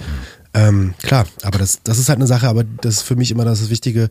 Diese Vorstellung gab es halt überall und das ist eine Sache, die uns auch in Deutschland, nicht nur in der Türkei, whatever, suggeriert wird, dass es eben eine bestimmte Vorstellung von dem richtigen Mann gibt und alle versuchen da, sich danach zu orientieren. Das heißt natürlich zu arbeiten, das heißt Führung zu übernehmen, das heißt aber auch männlich aufzutreten nach außen, die Familie gut zu representen nach außen und sowas. Natürlich gab es das bei uns auch und das gab es bei, bei 90 Prozent der Familien in meinem Umkreis natürlich auch. Hat das Buch äh, das Verhältnis zu deinem Vater verbessert vielleicht oder verändert oder? Uh Ich würde sagen, ähm, also grundsätzlich die Beziehung zu meinem Vater hat sich dadurch auf jeden Fall verbessert, weil wir ähm, eine, auf eine ganz andere emotionale Ebene gekommen sind. Mein Vater ist 75 Jahre alt, so der ist, der, der wird jetzt nicht morgen der neue Feminist, aber ich glaube, es hat auf jeden Fall dazu geführt, dass mein Vater immer noch so eine so eine Neugier hat für Dinge, die auch in meiner Lebensrealität, in meinen Denkprozessen stattfinden. Und wir waren ja zum Beispiel damit auch auf einer Bühne in Hannover zum Beispiel und haben da auch so eine Performance gemacht, wo wir, wo ich auf der Bühne gestellte Sachen gefragt habe, wie von, zum Beispiel so, Papa, wie hast du es denn wahrgenommen, dass Mama immer früher zum Beispiel gekocht hat und sowas. Also die Frage nach Care-Arbeit zum Beispiel aufgeworfen oder auch Bedeutung von Musik, so alles, also das immer im Kontext von Männlichkeit zu sehen. Also es hat unsere Beziehung verbessert, aber es hat vor allem auch, glaube ich, für ihn so gewisse Ambivalenzen geöffnet, die ich immer schon in ihm gesehen habe. So, also, weil mein Vater, wie gesagt, starker Typ, aber der war die, die sensibelste Person, die ich kannte, hat Musik gemacht, hat geschrieben, Gedichte geschrieben, all that so. Und er war genau dieser sehr melancholische Typ. So. Und das ist ja auch zum Beispiel manchmal so ein Vorteil, dass man so von meinen Migra-Vätern irgendwie hat, dass sie halt eigentlich insgeheim immer so voll seichte, melancholische Musik hören und dann weinen und so viel und so. Das natürlich war das mein Vater auch und das bin ich halt auch. Mhm. Ähm, es hat es verbessert, aber gleichzeitig, glaube ich, will ich es eben auch das Buch nicht so als, weil, ne, aus so einer weißen Dominanzgesellschaft sagen die mal so, du hast jetzt bestimmt ein Buch geschrieben, wo du so mit deinem Vater abrechnest. So. Das ist eher eine Annäherung. Ernährung. Mhm. Weil. Aber so hätte ich das jetzt auch verstanden. Also das äh, wäre mein erster Gedanke gewesen tatsächlich, weil wenn man so einen Fokus legt auf so eine Beziehung, die man ganz lange auch für, als selbstverständlich wahrgenommen hat in seinem Leben, weil ich meine, unsere Eltern, äh, es dauert ja wahnsinnig lange, bis wir uns überhaupt hinterfragen, wie so die Beziehung zu unseren Eltern ist. Ja. Ne? Ähm, und wenn man da so den Fokus drauf legt, hätte ich eben auch gedacht, dass es sowas eher verbessert und dass man sich da eher annähert und nochmal so den Raum für Reflexion hat.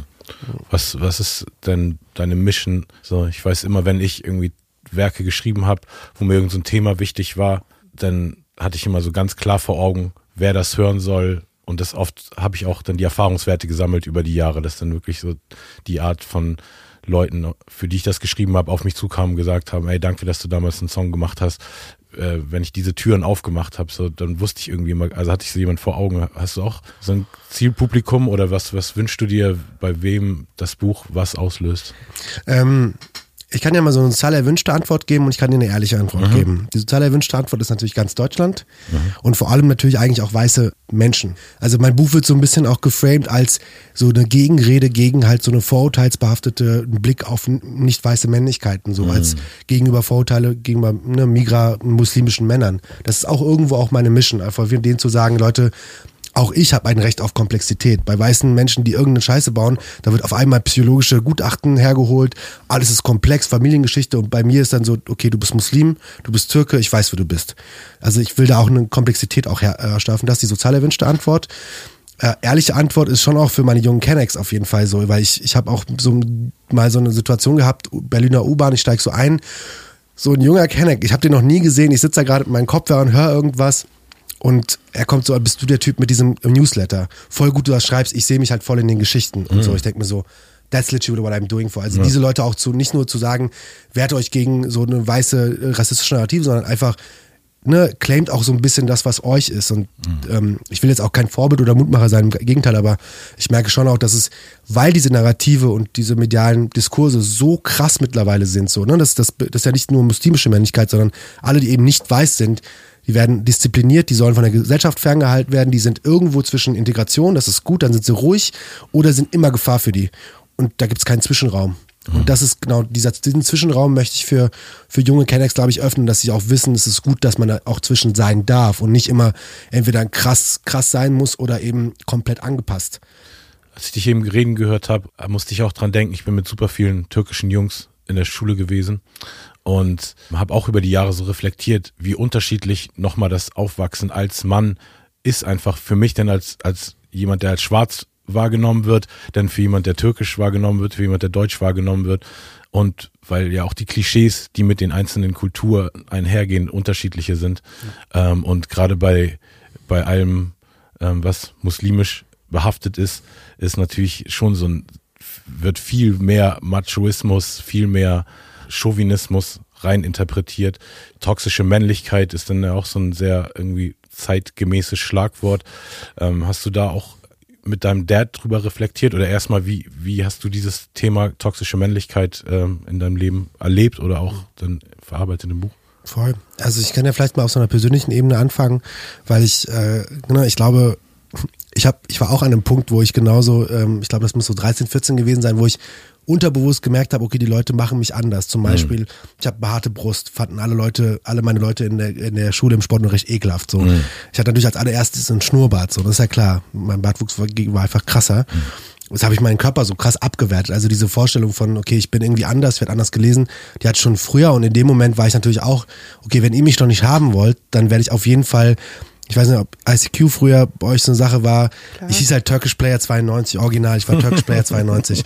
Und ich war halt auch der Typ, der vom New Yorker mit diesen Camouflagejacken, ne, unter der Brust direkt die Hand rein, Bling-Bling-Ohrringe und so. Ich wollte genau der Typ sein, so. Ich hatte auch dann angefangen, so Rap zu hören und so und Savage und dich und sowas. Und das war dann natürlich so, okay, jetzt will ich auch ein bisschen crazy sein, so. Aber diese toxische Männlichkeit, ich habe natürlich erst viel später gecheckt, so dass ähm, mit dieser Andersmachung aber auch sicher auch eine politische Funktion dahinter steckt. So. Und das heißt, das Spannende an diesem toxischen Männlichkeitsding ist ja, an, der Begriff ist ja entstanden in den 80er Jahren, als irgendwelche Nachkriegsmänner in den USA gedacht haben, okay, es gibt irgendein, äh, wir wollen nicht mehr so sein wie unsere Eltern und wollen unsere Männlichkeit verändern. Voll gut. Mhm. Dann haben die aber gesagt, weil halt so viele Männer im Krieg gestorben sind, geben wir jetzt den Frauen die Schuld, weil sie uns ohne männliche äh, Vorbilder halt aufwachsen lassen. Und dann kam es dieses Gelaber wegen Männlichkeit wieder entdecken. Das ist ja auch, was Björn Höcke gesagt hat, 2015 zum Beispiel. Das äh, steckt in die gleiche Kerbe ein. Die haben dann in irgendwelchen mythologischen Büchern nach Vorbildern gesucht. Also die ganzen Leute, die ihr in so Wäldern und sowas sieht, das, das ist genau die gleiche antifeministische Strömung. Und die toxische Männlichkeit, ich glaube, das ist wichtig, dass man das auch hier mal sagt, da geht es überhaupt nicht darum, alle Männer als toxisch zu bezeichnen. Im Gegenteil. Es geht einfach nur darum, wie können wir als zum Beispiel Cis-Männer in diesem System einen Umgang mit uns finden, der eben weg von diesen sehr problematischen Verhaltensweisen geht, dass wir zum Beispiel nicht anfangen, unsere Gefühle durch irgendwie Eminem, Eight Mile, ich box gegen die, äh, gegen den Spiegel auszudrücken oder dass wir zum Beispiel sagen, natürlich gehe ich zum Arzt, natürlich gehe ich zur, keine Ahnung, ähm, zur Vorsorge. Oh, zur Vorsorge. So, da gibt es Zahlen, das ist belegt alles. Und wie können wir vor allem auch weg von und durch diese Gewalt kommen, in der wir auch sozialisiert werden. Und das Spannende ist ja gerade heute, wie du auch schon eben sagtest, so, ähm, ich habe natürlich auch, mir wurden gesagt, ich war wilder. Ich habe zum Beispiel auch früher auch, das erzähle ich auch im Buch, mein Körper wurde auch fetischisiert, wo die gesagt haben, oh, du küsst ganz anders als mein weißer deutscher Freund und sowas, mhm. weil die mit mir eine Wildheit, eine Leidenschaft, also ne, und dann sagen so, ah, das ist doch positiv. Aber natürlich habe ich auch gedacht, okay, das ist jetzt auch so ein bisschen mein, mein USP, ne? Dann gehe ich halt so raus und bin halt der Typ, der halt irgendwie von gewissen Menschen einfach auch begehrt wird. Ne? Das ist ja auch, man darf es ja. auch nicht aussuchen, weil entweder du wirst du begehrt oder halt einfach gehasst. Du kannst das nicht aussuchen in, in, in einer weißen Dominanzgesellschaft. Und heute finde ich es aber insofern spannend, das ist glaube ich auch so ein bisschen meine Mission zu sagen, okay, wir haben ein grundsätzliches Problem mit toxischer Männlichkeit in der Gesellschaft. Das zieht sich durch alle äh, Formen der, der Wirtschaft, der Kultur, der Politik, everything, ist durchdrungen mit allem. Also mit diesem Dominanzstreben, mit Machtstreben, mit Männer im Zentrum, die alles für alle entscheiden. Und aber heute sind wir an dem Punkt, wo alle Leute sagen, das hat man ja zum Beispiel in Berlin dieser Wahl mitbekommen, Friedrich Merz, Jens Spahn und sowas, die sagen, toxische Männlichkeit ist ein kulturell vermittelt, vor allem so bei Arabs oder Türken oder Muslimen im Prinzip. Mhm. Und das, das Spannende ist ja im Prinzip, natürlich gibt es da toxische Männlichkeit. Das ist gar keine Sache, die ich, also ne, das, das, das sehe ich auch, das weiß ich auch. Aber in, in dem Moment, wo dieser Fokus drauf gesägt wird, weil die halt durch ihre Kultur und Religion so sind, mhm. machen sie es im Prinzip Einfach, einfach, weil sie sagen, das Problem ist dann gar nicht mehr das Patriarchat, das wir alle bekämpfen wollen, sondern auf einmal ist es halt die Religion und Kultur. Total, und damit wirst du halt den ganzen Opfern, zum Beispiel auch von, von partnerschaftlicher Gewalt, gar nicht gerecht. Das, das Problem zieht sich durch alle möglichen sozialen Klassen.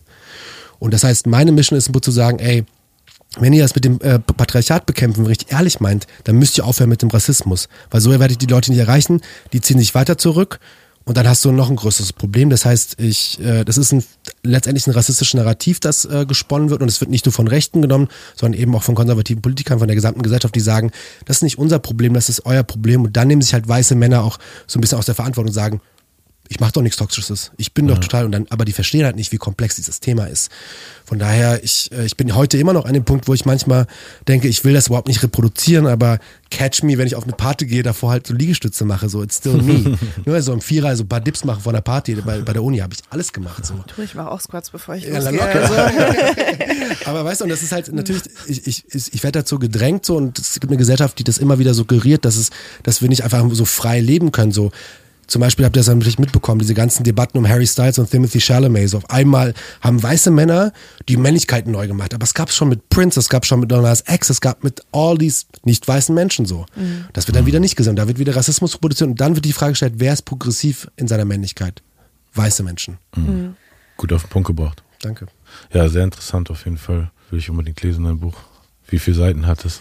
176 Liste und drei Stunden. Oh, sehr easy. gut, sehr gut. Es sind auch kleinere Geschichten einfach. Ja. Es ist wirklich sehr easy. Aber ich finde es aber auch wirklich insofern so spannend, weil Leute fragen immer nach Vorbildern und suchen nach Vorbildern. Aber wenn es die Politik einem die ganze Zeit ausredet, dass man so sein kann oder überhaupt auch mal ist, dann gibt es auch keine Vorbilder, dann gibt es nur Gefahren. Mhm. Oder es gibt halt Leute, die dann einfach ruhig sind. So, oder dann so ein Cem Özdemir, der dann ohne Probleme mit der Bundeswehr dann irgend so Bilder macht und sowas. Und ich war Cem Özdemir früher mein Vorbild. So. Ja, das wollte ich dich auch noch fragen, äh, wenn du sagst, er war dein Vorbild und ich irgendwie so denke, dass du für ganz viele Leute so deiner Demografie eben ein Vorbild bist. Wer waren denn deine anderen migrantischen Vorbilder, jetzt außer Rapper oder so? Ich finde, Journalisten sind eben auch selten geworden, nicht im Sinne von, es gibt zu wenig Bücher, da, da gibt es bestimmt genug, aber ich finde, die haben nicht so einen Stellenwert in der Gesellschaft, dass, dass deren Worte so wahrgenommen werden ja. wie die Worte von uns Rappern. Also ja. teilweise sind ja. unglaublich gebildete Leute, die so viel Fachwissen über ein Fach haben, haben nicht annähernd so eine Streuweite mit ihrer Message wie irgendein Rapper, der zufällig gelernt hat, wie man zwei Worte aufeinander reimt Voll. und, weißt du, vielleicht eine coole Kette um hat oder so. Deshalb, wie hattest du so journalistische Vorbilder oder intellektuelle hm. Vorbilder in Deutschland? Es müssen auch keine berühmten Leute sein, ne? Ja. Manchmal hat man die auch so in seinem Umfeld. Mhm. Na, ich, ich muss, also ne, meine Vorbilder sind die Leute, die ja die ganze Arbeit in mich investiert haben, mhm. so an, an Care-Arbeit, so meine Freundin, meine Freundinnen, so meine, meine Eltern natürlich, so meine große Schwester zum Beispiel. Mhm. Aber eine intellektuelle Person natürlich, bei der ich so viel lernen durfte, weil es auch auf so eine Art mich angesprochen hat. Bell Hooks, so, ich habe viel Bell Hooks gelesen. Mhm. Äh, J.J. Bowler, das Buch natürlich auch, das ähm, Mask-Off-Buch, das vor drei Jahren, glaube ich, rauskam, war Vorbild. Aber ja, ich finde es immer so schwer, ich über so dann auch männliche Vorbilder zu haben, weil natürlich braucht es sie. Aber Jim Özdemir war für mich so, weil ich war in dem Moment, wo, wo ich so, mein Vater war natürlich so total politisch und er war so ein ein Kenneck, der in der Politik war, er war so mhm. eloquent, der war so, so, ne, hatte schon so Macht und das wollte ich auch sein, so. Ich wollte auch der Typ sein, so. Aber ja, jetzt sehe ich das natürlich so ein bisschen anders, aber ähm, Jam, ich glaube, wenn es ein Vorbild gab, das mich immer irgendwie begleitet hat, war es Jam Özdemir, aber pff, mittlerweile, ja, ich, ne, ich würde jetzt 50.000 Rapper jetzt nennen können, aber, ja, und Fußballer, aber das ist kein, kein Vorbild. Das wollte ich gerade sagen, ne, weil es ist tatsächlich immer so, also gerade wenn es so um, äh, um Leute mit Migrationshintergrund geht, sind es entweder Musiker oder Fußballer, ja. die die Leute dann so nennen, wenn es um Vorbilder geht, mhm. weil alles andere wird irgendwie auch gar nicht so krass akzeptiert, so gesellschaftlich. Und es ist viel schwieriger, glaube ich, für jemanden, ja. so wirklich äh, öffentlich angesehener Soziologe zu werden, als ein, mhm. ein Fußballer ja, zu werden. Ne? Was mich noch interessieren würde, äh, weil du öfter ja auch so jetzt schon in deinen Worten rauskam, dass du ein Mann bist, der den Feminismus richtig proaktiv supportet sozusagen. Ja. Also wo viele Männer, glaube ich, wenn sie gefragt werden, ja. auch in vielen Sachen zustimmen, aber nicht viele Männer, die ich kenne, erwähnen das jetzt so wie du. So. Ähm, wir haben auch natürlich ganz viel pro-feministische Views, aber auch feminismuskritische Views im Sinne von, dass es viele Männer gibt, die auch aufgrund von sehr radikalen feministischen Ansichten mhm. eigentlich Männern das, das komplette Existenzrecht nehmen wollen, auch so eine Verwirrung ausgelöst hat ja. bei vielen Männern. Äh, wie siehst du das, so dieses, diesen, diesen Akt irgendwie eigentlich, weil alles ist ja ein Schlagwort am Ende, ne? Und ja, dann ist so, Feminismus kannst du dann entweder so lesen als irgendwas, was total gut, richtig und wichtig ist oder als irgendwas, mhm. was eben einen im Alltag auch vielleicht nervt als Mann. Und wie, äh, wie ist das für dich? Mit diesem Thema da als Mann Spokesperson für Feminismus zu sein. Vielleicht erstmal, wie definierst du Feminismus? Ja, ja. Genau, auch da, ich muss da immer wieder intern so, so Spokesperson ist die eine Frage. Ich glaube, wie du schon sagst, ich glaube, weil diese Debatten auch auf Schlagworten beruhen, herrscht da sehr viel Unkenntnis auf beide, beiden Seiten. Ähm, ich, mir ist natürlich auch bewusst, es gibt da so ne, diese Hashtags, so Männer Trash oder sowas und sowas. Das gibt's ja, das weiß ich ja. Und ich kann natürlich verstehen und grundsätzlich glaube ich, auch als, als Person, die als zu einer Männlichkeit sozialisiert wird, will ich und kann ich auch, muss ich auch mit dieser Verunsicherung von jungen Männern zum Beispiel umgehen. Und das ist, glaube ich, ist wichtig. Und das heißt gar nicht, dass ich jetzt an der anderen Seite sage, natürlich habt ihr Bedürfnisse und Verunsicherung, aber wir müssen auch gerade bei den politischen Debatten so ein bisschen auf einem Level bleiben, weil gerade dann manchmal diese, diese Verunsicherung und diese Verletzungen, die total berechtigt sind, auf eine Stufe mit Verletzungen und Ungerechtigkeiten von zum Beispiel weiblich gelesenen Personen gestellt werden. Und da muss ich dann natürlich intervenieren. Mhm. Aber wir müssen uns auch die Frage stellen, Warum nimmt die Politik diese ganze digitale antifeministische Gegenrevolution nicht ernst? Warum passiert da im Prinzip nichts? Und wie können wir da überhaupt reingehen? Weil auch, ne, es gibt so viele sehr antifeministische YouTuber, die ganze Zeit irgendwelche Leute auf, ich will jetzt keinen Namen nennen, aber so krass hetzen. Ich habe auch die Hetze schon abbekommen, so und die, die, die, die vernetzen sich extrem krass. Ja. Und wie können wir im Prinzip eine Lösung finden? Das heißt, wenn ich zum Beispiel auch, ich habe natürlich auch diese Erfahrung gemacht, wo Männer merken so, ey, ganz ehrlich, Feminismus, das, das, das schreckt mich ab. Für mich ist im Prinzip wichtig, die Leute zu sagen, so, ey, es geht nicht darum, dir irgendwas wegzunehmen. Es geht auch nicht darum, dich jetzt, ne, da gibt's ja auch mal diese, dieses Saying, ja, man wird entmannt und sowas und man wird verweiblicht oder verweichlicht auch. Darum geht's dann. Es geht darum, willst du zum Beispiel durch die Art und Weise, wie du dein, dein Verhalten änderst, zum Beispiel länger leben? Da keiner sagt, nein, natürlich will ich länger leben. Willst du einen gesunden Umgang mit deinem Körper haben? Of course. Ich glaube schon auch, das ist eine Verantwortung, aber das glaube ich, auch eine Verantwortung dann, die man auch solidarisch auch mit feministischen Kämpfen und Strukturen machen kann. Wie können wir es einfach schaffen, diese Männer noch dezidierter anzusprechen, noch besser anzusprechen und vor allem einfach das nicht noch einmal schmackhaft zu machen, sondern eher zu sagen, ey, ganz ehrlich, das ist eine Notwendigkeit. Und wenn wir, wenn du eine gleichberechtigte Gesellschaft haben willst, da würde auch keiner sagen, nee, dann musst du, musst du anfangen. Du hast jetzt natürlich gerade angesprochen, so, wie können wir das machen, dass die Leute mhm. im Internet zum Beispiel nicht mehr stattfinden und so. Und ich finde das so ein bisschen, also aus meiner Perspektive ist das ein bisschen der falsche Ansatz, weil mein Ansatz ist so ein bisschen, warum funktioniert das so gut? Mhm. Warum äh, hat Andrew Tate so viele Follower, die wirklich, also hm. schon fast fanatische Fans sind von ihm. Da muss ja irgendein Bedürfnis da sein, was anders nicht befriedigt wird, was so ein Andrew Tate entdeckt hat und jetzt nutzt. Und äh, ich finde, da fehlen ganz oft auch diese Debatten zu, weil äh, viele Sachen werden, glaube ich, ausgeblendet. Viele Probleme von jungen Männern, die jetzt gerade so erwachsen werden, hm. werden, glaube ich, einfach nicht ernst genommen. Und das ist gefährlich für so eine Gesellschaft.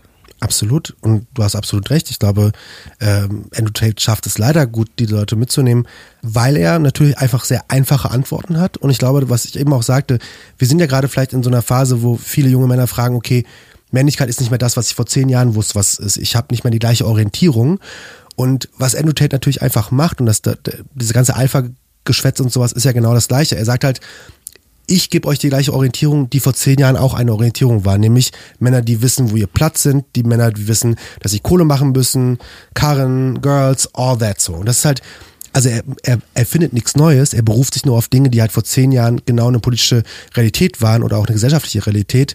Ähm, aber er macht es natürlich auch, weil, das meine ich auch zum Beispiel diese ganzen Rechten, also ne, Rechten als auch antifeministische Leute, die sind extrem gut vernetzt untereinander. Das sind auch Rechte genauso. Und das heißt, das schaffen die einfach. Und das heißt, da gibt's eine leider eine sehr starke Solidarität. Aber, und das darf man nicht vergessen, Andrew Tate ist ja, ist ja nur ein Tropfen auf den heißen Stein. Es gäbe Andrew Tate nicht, wenn wir nicht wüssten, es gäbe auch einen gesamt eine weltpolitischen Backlash gegen Feminismus. Andrew Tate hat auch eine voll große Followerschaft, natürlich in den USA. USA ist einer der größten Schauplätze antifeministischer Kämpfe.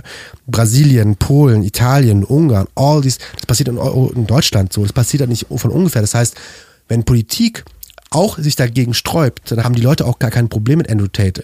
Andrew Tate will ja auch nur, dass Männer haben einen bestimmten Platz, Frauen haben einen bestimmten Platz, Männer müssen das machen, Frauen müssen das machen. Und im Kern sind das Dinge, die viele auch in der Gesellschaft teilen. Also mhm. diese, diese sehr klaren Rollenzuschreibungen. Aber ich gebe dir auf jeden Fall recht. Ich glaube, dass wie wir Andrew Tate begegnen. Es müsste zum Beispiel auch viel mehr in, in die Klassenräume, wir müssten viel mehr auch eine digitale Medienkompetenz haben. Wir müssten auch viel, warum auch zum Beispiel nicht Geschlechtergerechtigkeit auch in der Schule behandeln? Warum da nicht früh anfangen? Mhm. Absolut. Äh, und auch so Themen wie Dating und äh, Sex, wenn man das eben so in der Schule schon enttabuisiert, dann äh, nimmt man so Leuten wie Andrew Tate auch so ein bisschen diese Macht, darüber jungen Menschen so ein Pseudowissen beizubringen, wenn die schon das schon mal äh, in der Schule einfach durchgenommen haben. Mhm. Oh Gott, ja. Dating ist, glaube ich, nochmal so, ja, voll. Weil das ist ja auch, also Dating, wenn es dann um Pickup-Artists geht mhm. und so, mhm. das ist ja auch wirklich so eine große Zielgruppe, von, von Leuten, die einfach nicht wissen, wie das alles funktioniert und die sich Hilfe im Internet suchen und dann irgendwie auf Reddit oder keine Voll. Ahnung wo landen und äh, irgendwie die, falsch, die den falschen Link anklicken und dann auf einmal äh, zu Pickup-Artists werden und absolut nicht glücklich werden damit. Das ist ja das Nächste. Es ist ja nicht so, als ob die, diese jungen Männer, die dann ähm, sich da so unterrichten lassen, als ob die dann danach ein glückliches Leben führen. Im Gegenteil, es kommen ja noch mehr und mehr Erwartungshaltungen dadurch und natürlich der Fakt, dass sie keine ehrliche, intensive Bindung eingehen gehen können, wenn sie äh, jemanden dahin manipulieren, mit sich zusammen zu sein. Also ich glaube, das wären am Ende so die frustriertesten und misogynsten Männer, die es überhaupt gibt, ja. dann, so, ne? die eigentlich die Rules durchschaut haben, so diese oberflächliche Playbook und so. Ja. Absolut. Davon sind mir schon einige begegnet, die mhm. weitaus über 20 waren, sage ich mal. Ne? Mhm. Also die eigentlich nicht mehr Zielgruppe sein könnten. Aber ich glaube, wenn das so deine erste Begegnung ist mit Dating, Sexualität mhm. und so weiter, das prägt einen. 100 Prozent. Und ich glaube, also unabhängig davon, dass es keine Enttabuisierung gibt, die es dann natürlich auch nicht gibt, so ähm, ich meine, Pornos spielen ja natürlich auch eine Rolle so und wir sind immer noch in einer Gesellschaft, wo extrem viel Pornos konsumiert werden. So, ich gucke auch Pornos, so ist es nicht. Aber ähm, ich nicht mehr. Ist echt besser ey, ich kann mir das gut vorstellen. Ich bin, also, let's talk some, some, sometime else auf jeden Fall. Nee, aber ich finde, Kannst das spielt ja genau in diese Kerbe, weil die Leute sehen, okay, mein Pornos, da werden Frauen äh, degradiert, objektifiziert, plumps, dann hast du eine Seite, dann geht's, also ne, diese Welt ist halt auch diese Manosphere dann letztendlich, ist halt leider so gut vernetzt und ich finde beim Dating allein, dass zum Beispiel in der Jugend, ich kenne auch eine junge Generation, die so voll auf dem Affirmative Consent Trip ist, was richtig geil ist. Mhm. Du, ich date inzwischen auch eher nach unten, sag ich mal. Ne? so. Also das ist schon was anderes. Ich meine, also ganz ehrlich, ich habe früher war ich so absolut offen, was Alter angeht, aber auch so sehr weit nach oben und das war gar kein Problem für mich. Inzwischen ist es schon so, dass wenn ich auf ein Date gehe und ich weiß, dass der Mensch irgendwie nochmal mal mehr als zehn Jahre älter ist als ich, dass ich mich frage, ob wir eine Unterhaltung haben können, ohne mhm. dass ich beim, bei jedem dritten Satz so ein Augenzucken bekomme. Ne? also so, so blöd das klingt. Aber um mal kurz beim Feminismus zu bleiben, also ich bin ja total in so einer feministischen Bubble, auch berufsmäßig drin, aber auch privat in meinem Umfeld. Mhm. Und ich, ich dachte mir irgendwann so, als ich mit meinen, mit meinen männlichen Freunden gesprochen habe, äh, ob wir das alles so richtig machen in dieser ganzen Feministen-Bubble. Weil ähm, ich halt total gespürt habe, wie so Leute in meinem Umfeld, von denen ich sagen würde, dass sie sehr krasse Werte haben und sehr reflektiert sind, dass ich gemerkt habe, wie verunsichert die sind, wie ich auch gemerkt habe, dass ich auch in meinem Podcast, äh, den ich habe, viel eher gesagt habe, Männer dürften das und das nicht machen, mm. aber ganz selten nur gesagt habe, was sie stattdessen machen yeah. sollen. Männer kommen oft zu mir und sagen so, Leila, was darf ich denn überhaupt noch machen, mm. was Dating betrifft, ne? voll viele Freunde von mir sagen, dass sie gar nicht mehr Frauen ansprechen, weil sie Angst haben, übergriffig zu sein, mhm. dass sie mhm. warten, dass Frauen sie ansprechen, damit mhm. sie alles richtig machen, weil die Bereitschaft ist ja ganz oft bei Männern auch da, dass sie äh, eben nicht übergriffig sein wollen und dass sie es besser machen wollen, aber wenn man eben nur sich gegen Männer ausspricht, dann mhm. entsteht da irgendwie so eine Lücke. Und das war für mich auch so ein bisschen der Punkt, wo ich eben diesen Podcast hier machen wollte. Ja. Nicht um diese Lücke zu schließen, sondern da, um dazu anzuregen, darüber zu sprechen, ja. was stattdessen passieren könnte, was eine, was eine positive Männlichkeit ist, mhm. was ja ein guter Approach ist beim Dating, was, ja. alles, ne? Voll. Also ich glaube, ich, ich wünschte, ich könnte die Frage in irgendeiner Form überhaupt beantworten, weil ich finde diese Debatten natürlich jetzt auf so einer theoretischen Ebene mit Männlichkeit, ob es jetzt so eine neue, gesunde, positive Männlichkeit braucht, weiß ich gar nicht, aber ich glaube, es, es braucht eher, eher erstmal, glaube ich, so den Blick und ich glaube, das, das zielt so ein bisschen darauf ab, dass wir uns als, als die Personen, die mit einer Männlichkeit aufgewachsen sind, überhaupt erstmal die Frage stellen, okay, es muss sich irgendwas ändern. Es gibt irgendwo andere Anforderungen an uns, es muss sich ändern. Und ich glaube, ähm, ne, auch diese, diese Verunsicherung, die kann ich total nachvollziehen. Ne? So, ich spreche zu den Themen, ich will die letzte Person sein, die irgendwie auch obergriffig ist und sowas, aber ich glaube, was ich manchmal so aus, aus, aus äh, Gesprächen mit Freunden irgendwie äh, herauslese, Männer haben irgendwie manchmal Angst, einfach auch mal nachzufragen, so lieber einen Schritt zurückzugehen und nachzufragen, ey, nicht nur bei so Consent oder beim Sex, sondern einfach so, ey, ist das cool, wenn ich jetzt das oder das mache? Ist es cool, bei das, weil die es einfach nicht gewohnt sind, auch mal einen Schritt zurückzugehen, so. Und ich glaube, das kann ein erster Schritt sein und der tut halt literally nicht weh, einfach mal zu fragen und, und ich glaube, das ist auch eine Sache, die ich, die ich natürlich auch voll viel in so Ratgebern höre, aber wenn man sagt, okay, ihr müsst natürlich zuhören, aber nicht nur zuhören, hier rein, da raus, sondern zuhören und dann auch mal zu fragen, okay, wie, wie kann ich mit meinen Jungs da auch mal darüber sprechen, so. Ich glaube, das ist das Wichtigste, dass wir untereinander, unter Jungs auch so, so eine äh, Kultur etablieren, zu sagen, ey, ähm, ist jetzt ein bisschen plakativ, aber so diese Sache, komm, spielen wir jetzt FIFA und zocken nur FIFA oder spielen wir FIFA und reden? Weißt du, weil dann oftmals ein bisschen was untergeht. Also gerade wenn auf diese Frage versuchen zu antworten, wenn du sagst, äh, wie, wie schaffen wir einen Umgang miteinander? Und ich glaube, wir müssen auch in der Öffentlichkeit, wenn wir darüber sprechen, diese Verunsicherung auf jeden Fall ernst nehmen. Und ich glaube, es braucht da auch sicher nochmal, ähm, kommt auf an jetzt von wem und wie, aber no, zumindest eine Form der, des Anerkennens, dass da Probleme und anerkennen, dass, dass es auch Leute gibt, die aus einer feministischen, profeministischen Perspektive sagen, ey, ich nehme mich an die Hand. Das brauchen wir. Anders geht's nicht. So läuft auch Jugendbildung und auch in der Männerberatung zum Beispiel, der Profeministische, da geht's nichts anders. Da kommen Leute, die haben Fragen und die werden abgeholt. Meinst du, so eine Layla Lowfire University würde funktionieren?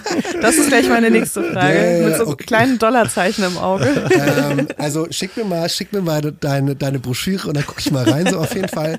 Naja, also, die, naja, also wenn du, also wenn es auf Dating geht, so klar, ich meine, aber willst du dann halt die ganze Zeit so Leuten, also Das ist ja auch sowas, was total Will sich schwierig eine ist. neue ne? Generation Fuckboys ausbilden.